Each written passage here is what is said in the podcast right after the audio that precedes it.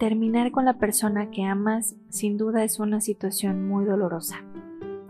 Probablemente tú que me escuchas has pasado por un rompimiento que te ha marcado bastante porque el dolor ha sido mucho.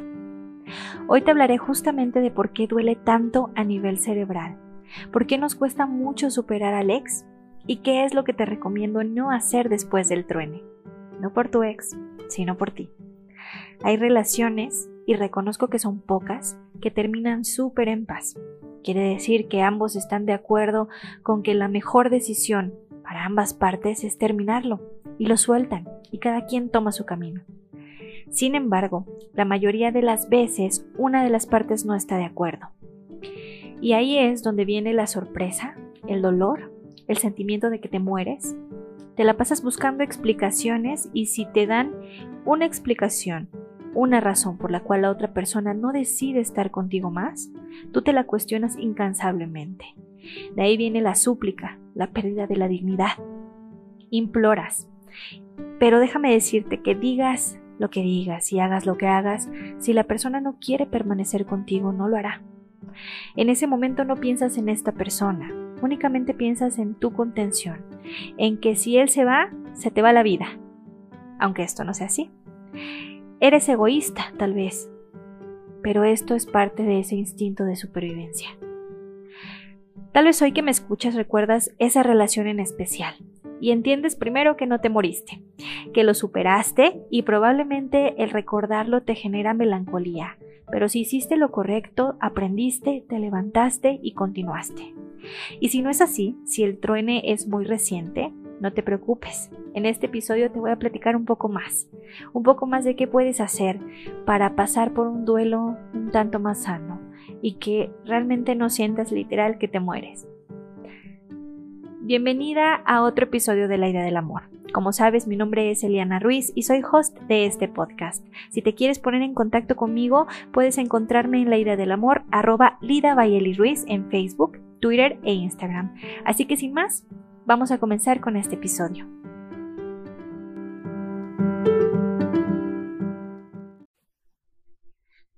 He escuchado en muchas ocasiones cuando la persona no se espera el truene, el rompimiento, cuando no se espera que la pareja la termine, que dicen que todo va bien o que todo iba bien, que no saben por qué, por qué se terminó, que no saben eh, por qué, qué, pasó, que cometieron algún error y resultan muchas veces eh, con esa expresión de sorpresa.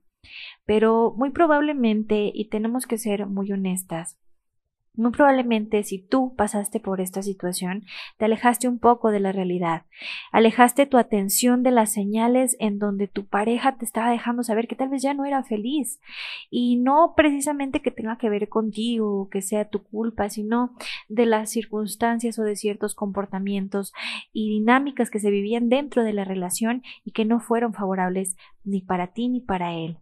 A veces el resistirnos al ver la realidad de que esto está cambiando, de que algo terminó, eso es lo que nos genera más sufrimiento, la resistencia.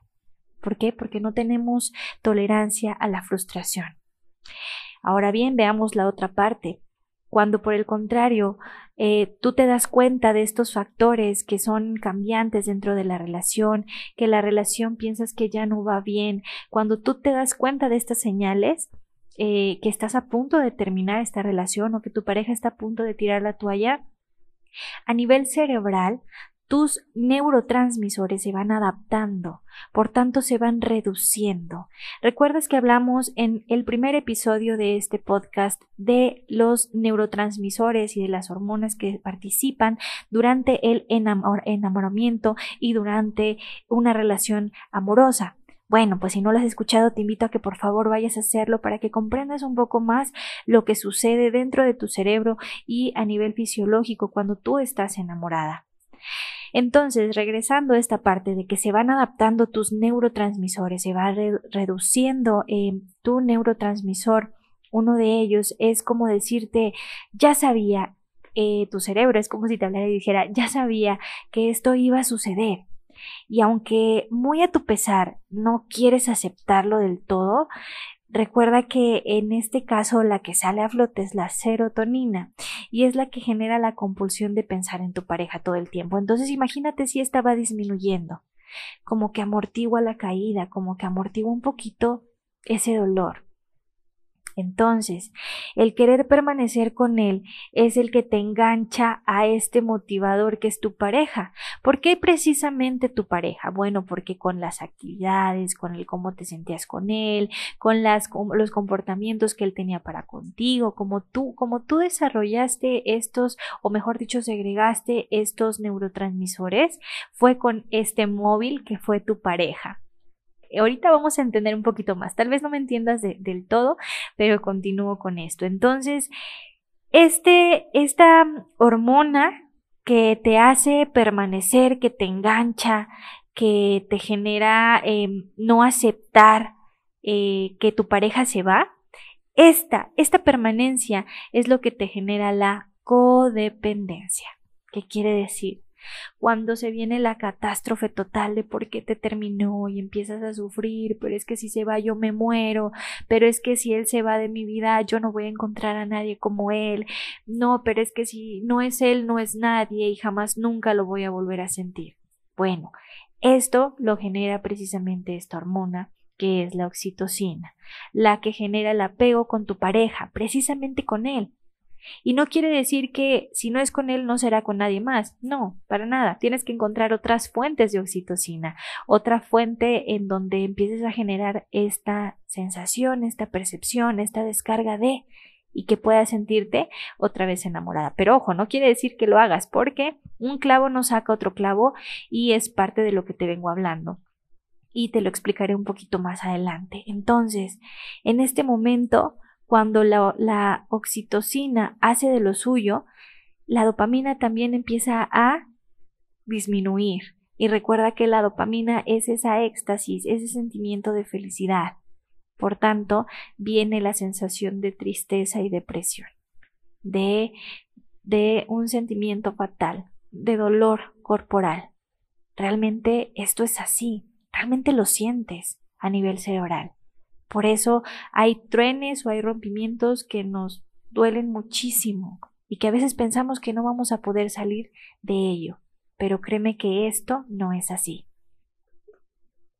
Y justamente la explicación que te acabo de dar, puedes, eh, si quieres investigar un poco más sobre esto, esta explicación se basa en diversos estudios realizados por John Casiopo, investigador neurocientífico y psicólogo, que también fue director del Centro Cognitivo de Neurociencia Social de la Universidad de Chicago. Entonces, si quieres saber un poquito más del cerebro, cómo actúa, puedes indagar en estas investigaciones para que tú misma tengas la conciencia, la información de qué es lo que está sucediendo contigo y por qué te duele tanto.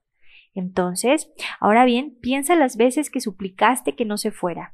Y si no lo hiciste, cuántas veces en tu mente repasaste el porqué de una ruptura y empezaste a obsesionarte. Es parte de la estrategia cerebral. La ansiedad, la intensidad. Tratas de encontrarle sentido y una explicación que te deje realmente tranquila, que te dé la certeza de que es un mal momento y que va a pasar, que es solamente una crisis, que él va a regresar. Y pues así no funciona. Cuando se rompe y eh, hay un rompimiento como tal, es, es, esa fractura y no que sea fatal, sino que a veces es la mejor opción, tanto para ti como para él, y tratar de equilibrarse emocionalmente. Pero nosotros en ese momento no lo percibimos así precisamente por todo esto que se ocasiona en tu cerebro. Entonces, si tu argumento fue el de que lo diste todo y exiges un reconocimiento o como un pago a tu ser amado de que se quede contigo porque fuiste muy buena en la relación, te culpabilizas, te victimizas, esto también sucede porque a raíz de esto que se está disminuyendo en tu cuerpo, de estos neurotransmisores, de esta sensación, de esto que no está generando tu cuerpo, que le está costando mucho trabajo adaptarse, generas un apego inseguro con esta persona. Y por obvias razones, esto sucede porque tienes tu autoestima baja. Sí, yo sé que te va a sonar muy trillado, pero realmente tiene mucho que ver con esto, porque representa la, la seguridad y la estima propia, el anteponer el amor hacia ti y, no, y no hacer responsable a la otra persona que amas por tu propia felicidad. Entonces tiene mucho sentido cuando ya lo, lo puedes percibir de esta forma. Y bien, Yo sé que pasaste o puedes estar pasando por una situación sumamente dolorosa. Sin embargo, si te quedas ahí, eh, vas a sanar pero en un proceso demasiado lento, demasiado lento en donde tú vas a seguir mutilando tu autoestima y te harás muy desconfiada. Una permanencia en tu vida será esta conducta. Eh, tendrás patrones repetitivos con estas mismas relaciones que hasta cierto punto generan conductas negativas y te puedes empezar a vincular con personas que probablemente lo que te estoy diciendo generan este patrón y sé que lo extrañas a tu móvil de, de, oxitocina, de dopamina y de serotonina que es tu ex, sé que lo extrañas, pero el que lo extrañes no quiere decir precisamente que tengas que estar con esta persona. Recuerda que es un proceso neuronal que sucede en tu cerebro y no quiere decir que a fuerzas con él tengas que estar para ser feliz. Porque sé que piensas que si no es él o ella, no será con nadie más y te entiendo, pero Recuerda que esto no es así. Este móvil lo puedes encontrar en otras personas o en otras actividades y primordialmente lo puedes encontrar en ti que es esa la finalidad y el objetivo también de este episodio, que pongas un poco más de atención en ti, que trabajes mucho más en ti, en la relación que tienes contigo, porque el día de mañana probablemente no solamente tendrás una ruptura o dos o tres, probablemente sean varias. Y esta vez serás una persona preparada, consciente, plena, amorosa contigo. Y así te dolerá muchísimo menos una ruptura. ¿Por qué? Porque esa codependencia no va a existir. Porque esa dependencia hacia el ser amado no estará ahí. Y realmente apostarás todo por tu estabilidad y tu integridad emocional. Y bueno, continúo con esto. Te dije que te diría qué no hacer después de una ruptura. Y ya que sabes más o menos lo que está ocurriendo en tu cerebro en estos momentos, si es que tú estás pasando por un truene, échale tantito la mano a tu cerebro y comienza a ayudarle y apoyarle, comienza a hacer su contención, comienza a comprender y aceptar lo que está sucediendo. Primero, y así, punto número uno que te pudiera decir que no hicieras después de tronar con tu pareja, con tu ex, es lo primero, busca redes de apoyo y no de las que te dicen que, qué es lo que está haciendo tu ex ahorita, si ya conoció a alguien más, si ya está saliendo, si está posteando fotos con esta nueva persona. No ese tipo de amistades, no tampoco ese tipo de amistades que te dan esperanzas falsas, de que te dicen, no, si mira, es un mal momento, ya va a pasar, verás que todo va a estar bien, cuando de antemano saben también cuál es la situación por la cual ustedes terminaron. Entonces, busca esas amistades que te amen, que realmente sean humanas, que sean sanas, que te digan y que sepan que hacerte consciente de la situación es lo mejor que te pueden aportar en esos momentos. Si tú escuchas a las amistades que, que gozan del morbo de lo que ha sucedido en tu vida, pues te vas a hundir más. Así que, punto número uno, selecciona tus redes de apoyo, que sean unas redes valiosas de apoyo. Posteriormente, busca ayuda profesional. Y no es promoción de verdad, pero si te está doliendo cañón necesitas desarrollar tu capacidad de estima propia, trabajar en tu apego ansioso, necesitas de una guía de un profesional de la salud. Y me atrevo a decírtelo porque si tú estuvieras con, eh, si tú tuvieras esta capacidad de estima, si tú tuvieras esta capacidad de resiliencia, pues no estarías sufriendo tanto. Entonces, si te encuentras sufriendo mucho por esta persona, por favor, contémplala. Em, Contempla esta opción de buscar ayuda profesional para que puedas recuperarte muchísimo más rápido y que vivas un proceso de duelo sano. Ahora bien, vuelvo a uno de los puntos anteriores, un poquito tiene que ver. Por favor, no estalques a la persona, no estalques a tu expareja. No veas qué tan padre se le está pasando o si ya sale con alguien más. Deja de hacer estrategias falsas y absurdas a veces para que regrese contigo. Deja de poner en riesgo tu seguridad, tu integridad emocional o física. Esto es únicamente manipulación. ¿Por qué? Porque te obsesionas con la idea de que regrese y de hacer que regrese él o ella a tu vida cuando se te está olvidando la otra parte, que la otra persona no quiere estar contigo. Y no porque tú seas una mala persona, sino porque simplemente no hay una afinidad probablemente, o simplemente no está funcionando para ninguno de los dos. No te obsesiones. Siguiente punto. Sé consciente de tu realidad y de lo que estás viviendo. Estás viviendo un duelo. Tienes que pasar por estas diversas etapas con propiedad y con amor por ti. Estás en la negación, después te vas a enojar, después vas a intentar negociar contigo misma, te vas a poner triste y posteriormente vas a llegar a la aceptación y vas a decidir continuar con tu vida. Aprenderás de ello en el mejor de los casos. No regreses antes de los tres meses. Ejemplo, si ambos tienen este anclaje en cuanto a la oxitocina, muy probablemente van a regresar a ciclar la relación. Si es de violencia, bueno, vivirán un ciclo de violencia nuevamente. Recuerden la luna de miel y después viene lo mismo. Si no es una situación de manipulación, es prometer cosas que no vamos a cumplir por un beneficio eh, rápido y después va a volver a ser lo mismo. Realmente no vamos a cambiar esta situación. Trata de darte por lo menos tres meses qué es lo que tu cerebro tarda en darte contención y regulación de los neurotransmisores que te mencioné. Si regresas antes de este tiempo, serás como un adicto cayendo en la droga de nuevo o en el alcohol de nuevo. Lo harás por necesidad, por dependencia y no por realmente un amor genuino. No apliques lo de clavo saco otro clavo, porque esto no va a pasar. Recuerda que te lo dije hace un momento. La oxitocina te mantiene codependiente a tu pareja. Es el apego a la parte física de esta pareja. Por tanto, aunque tú le pongas a otra persona enfrente, si no hace este anclaje, no va a suceder. ¿Cuántas veces has estado con una persona nueva, por así decirlo, y no es por cosificar, pero dices, híjoles, que este no es como mi ex, y lo empiezas a comparar? O incluso cuántas veces te has buscado una persona que sea similar físicamente y emocionalmente a tu ex. ¿Cuántas veces has repetido este patrón? Piénsalo.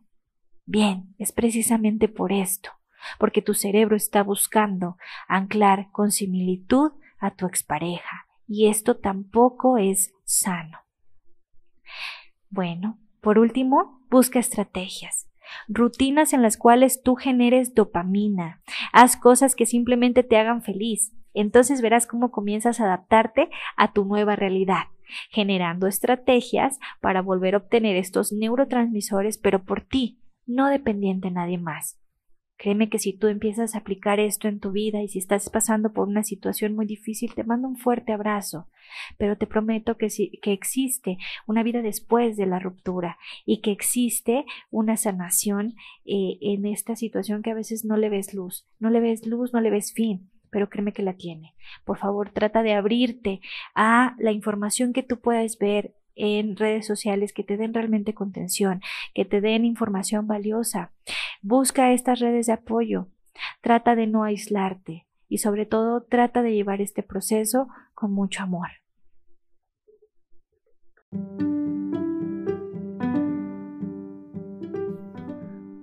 Una ruptura es dolorosa y complicada. No la compliques más autosaboteándote y castigándote. Respeta la decisión de tu ex. No te pases las horas afuera de su casa esperando a que llegue. Trabaja tu ansiedad. No vayas a agradecerle a su familia lo bien que se portaron contigo. Créeme que no es necesario. Si te estiman sabrán comprender el porqué de tu alejamiento. No lo asedies, no rondes su casa, no des vueltas una y otra vez para ver si llegó, si está la luz prendida o qué está haciendo, si sale con alguien más. Lo único que te ganarás es una orden de restricción. No pierdas tu dignidad tratando de manipular o negociar un regreso. Ámate mucho, tú eres con quien estarás toda tu vida y mereces una ruptura más amable para ti. Y oye, no estás sola. Todas pasamos por eso en algún momento y seguimos aquí. Yo confío en que tú también lo harás. Te agradezco por haber llegado hasta este punto del episodio. Por favor, si piensas que esto le puede ser útil para alguien más, comparte. Como siempre, te mando un abrazo largo a distancia y ya sabes, nos escuchamos pronto.